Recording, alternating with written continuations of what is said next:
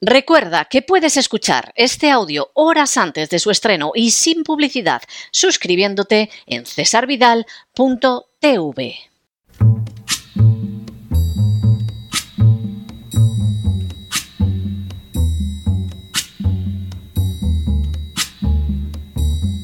La voz con César Vidal, desde el exilio. When the night has come and the land is dark and the moon is the only light we'll see. No, I won't be afraid. Oh, I won't be afraid just as long as you stand, stand by me. Muy buenos días, muy buenas tardes, muy buenas noches y muy bienvenidos a esta nueva singladura de La Voz. Soy César Vidal, hoy es el jueves 26 de octubre de 2023 y me dirijo a los hispanoparlantes de ambos hemisferios, a los situados a uno y otro lado del Atlántico y del Pacífico y como siempre lo hago desde el exilio. Corría el año 2012 cuando en una de las cadenas de televisión más importantes de España se produjo un episodio más que revelador. A un programa de gran audiencia se convocó al entonces ministro de Hacienda Cristóbal Montoro a fin de entrevistarlo. En un momento determinado, Montoro, con un tono claramente amenazante, deslizó.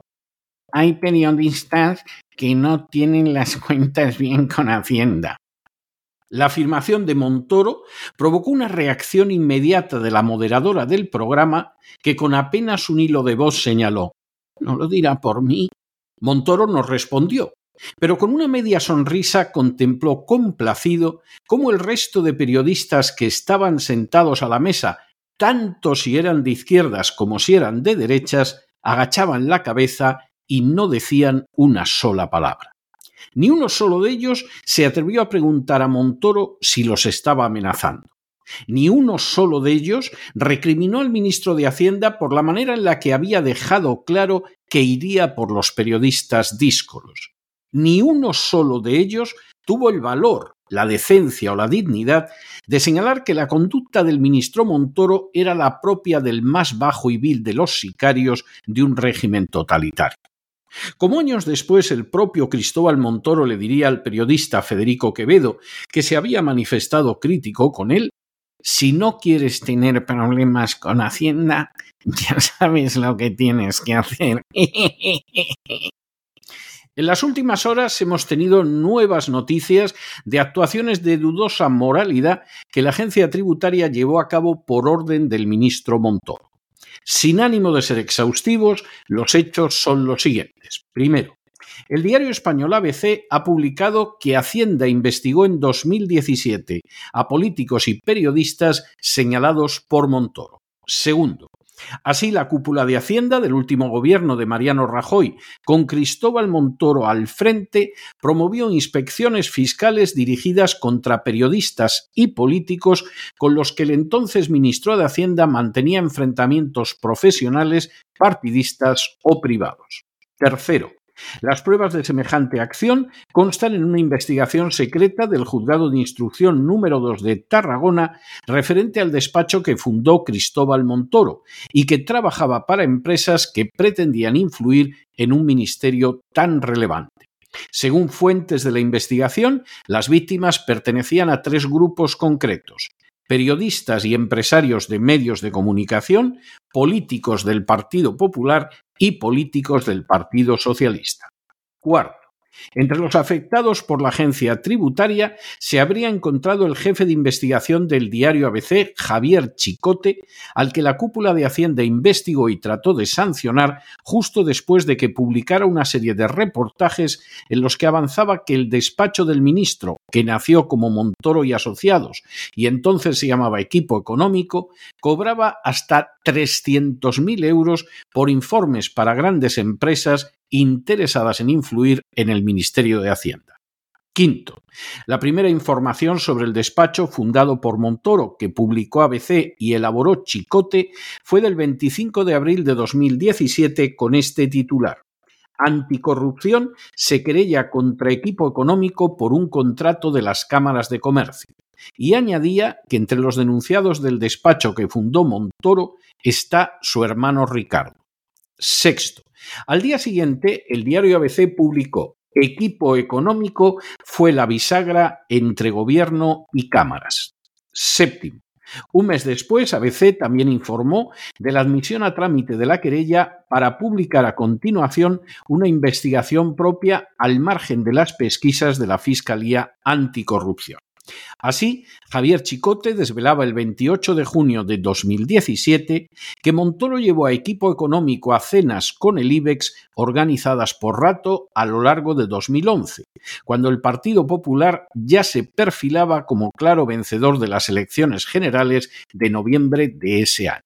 Octavo, según el diario ABC, Montoro celebró distintos encuentros con importantes empresarios, varios del IBEX 35 y banqueros internacionales a los que acudió acompañado de Martínez Rico, presidente y máximo accionista de equipo económico, quien había sido su mano derecha de presupuestos durante el gobierno de José María Aznar. Noveno.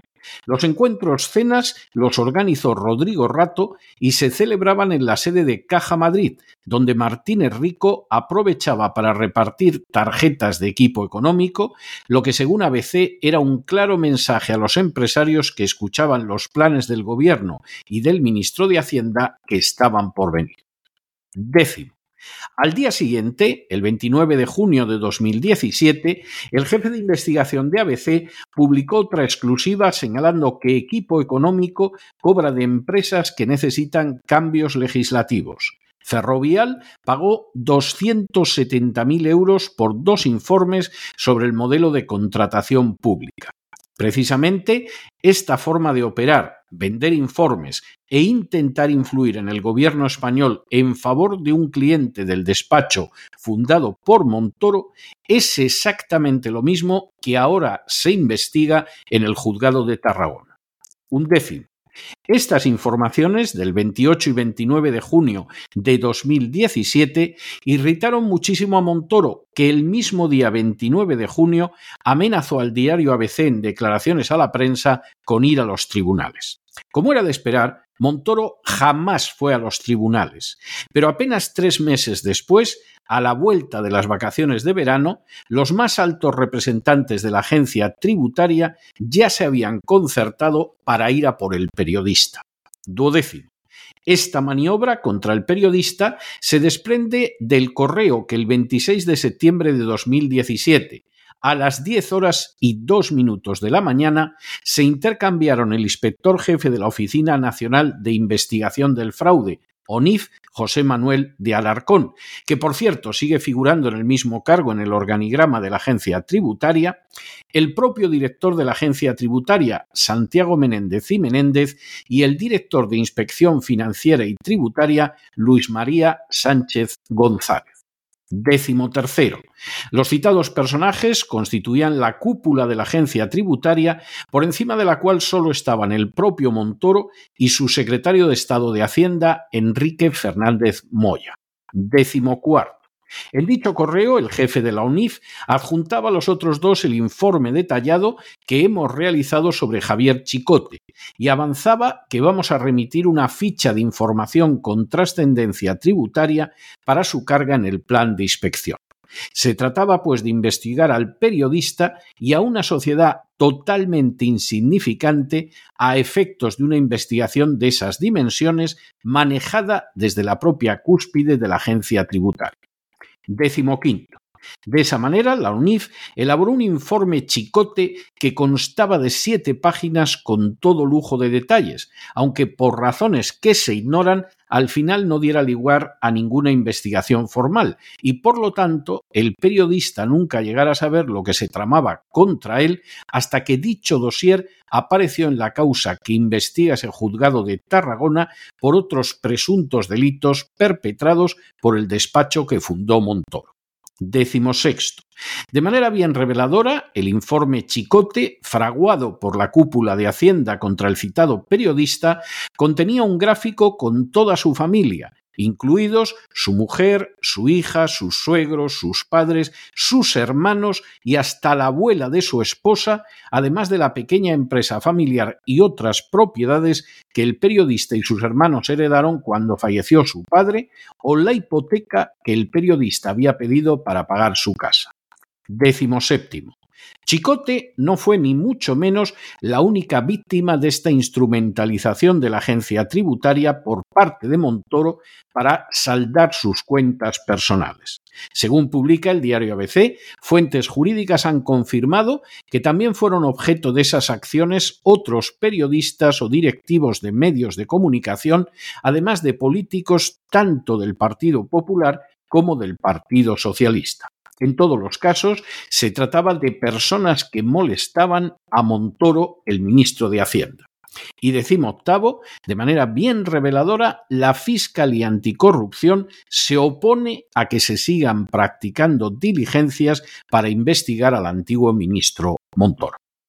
La gestión de Montoro al frente del Ministerio de Hacienda de España pasará a la historia como uno de los episodios más dañinos, incompetentes y corruptos de la historia contemporánea. Desde su poltrona, el despotismo de Montoro quebrantó una y otra y otra vez la legalidad aunque para que así quedara de manifiesto, las víctimas se vieran obligadas a recurrir a la Administración de Justicia de la Unión Europea. Desde su inmensa soberbia, Montoro articuló medidas que sólo pretendían sangrar más a las clases medias y que fueron responsables de la quiebra de decenas de miles de empresas y de la pérdida de empleo de no menos de dos millones de personas. Desde su corrupción increíble, Montoro presuntamente convirtió al Ministerio de Hacienda en una de las terminales de una organización criminal fundada por él que lograba previo pago que la legislación se creara de acuerdo a los intereses de sus pagadores. Y ahora sale a la luz que desde su impunidad absoluta, Montoro utilizó a la agencia tributaria como una banda de la porra con la que golpear a periodistas, medios de comunicación, políticos de la oposición e incluso personas de su propio partido. A decir verdad, nada de esto es nuevo.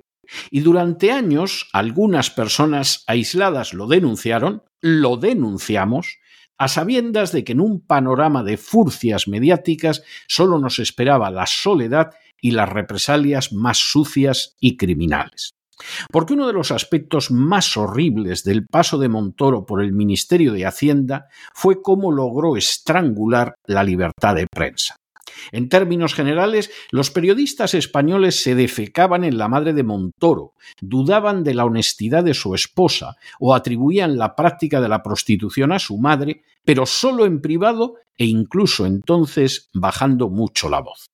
Quien ahora se dirige a ustedes pudo escuchar de labios del director de un diario español la siguiente frase literal. El problema de Montoro no es que sea socialdemócrata, el problema de Montoro es que es un hijo de puta. Sin embargo, ese mismo director de diario y el periódico que dirigía no dudaron muy poco después en homenajear públicamente a Montoro encomiando su labor como ministro. Sí, ante las pruebas que se sumaban vez tras vez de una corrupción delictiva, muy pocos se atrevieron a hablar.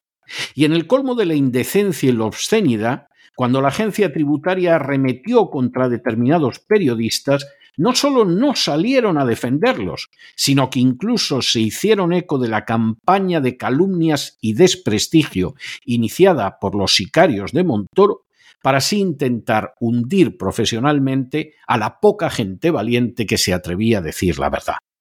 Debían haberse enfrentado con aquel estado de cosas que causaba inmensos daños a la nación, pero como en aquel programa de televisión, prefirieron callar, agachar la cabeza e incluso colaborar en el linchamiento de las víctimas de un ministro que no se perdería un solo retiro espiritual del Opus Dei, como por cierto su compañero de gabinete, el ya procesado Fernández Díaz, pero que era corrupto hasta la médula. Ahora que todo va saliendo a la luz poco a poco, sería de rigor, primero, que pudiéramos conocer la identidad de aquellos periodistas y políticos contra los que Montoro desató los perros de la agencia tributaria. Segundo, que conociéramos el daño que se causó a inocentes en su vida, su trabajo y su reputación simplemente porque decían la verdad que las furcias mediáticas estaban dispuestas a silenciar. Tercero, que se procediera a procesar a todos y cada uno de esos miembros de la agencia tributaria convertidos en armas del liberticidio por Montoro y que en algunos casos siguen ocupando importantes cargos. Cuarto, que se permita a la fiscal anticorrupción seguir realizando las diligencias pertinentes para llegar al fondo de este caso criminal de corrupción. Y quinto, que tras un juicio justo, Montoro pase una prolongadísima temporada en prisión que desde luego jamás compensará todo el inmenso daño que causó a millones de personas. Así tiene que ser, o de lo contrario en España seguirá imperando ese principio de corrupción y cobardía que se expresa como en su día hizo Montoro con las palabras si no quieres tener problemas con Hacienda, ya sabes lo que tienes que hacer y que se traduce en un coro de furcias mediáticas agachando la cabeza para someterse al poder mientras sobrenadan en un inmundo océano de mentiras. Pero no se dejen llevar por el desánimo o la frustración, y es que a pesar de que los poderosos muchas veces parecen gigantes, es solo porque se les contempla de rodillas, y ya va siendo hora de ponerse en pie. Mientras tanto, en el tiempo que han necesitado ustedes para escuchar este editorial, la deuda pública española ha aumentado en más de 7 millones de euros y una parte no pequeña va a arrojar dinero a las furcias mediáticas que les engañan y que además les ocultan la realidad. Muy buenos días, muy buenas tardes, muy buenas noches. Les ha hablado César Vidal desde el exilio. Que Dios los bendiga.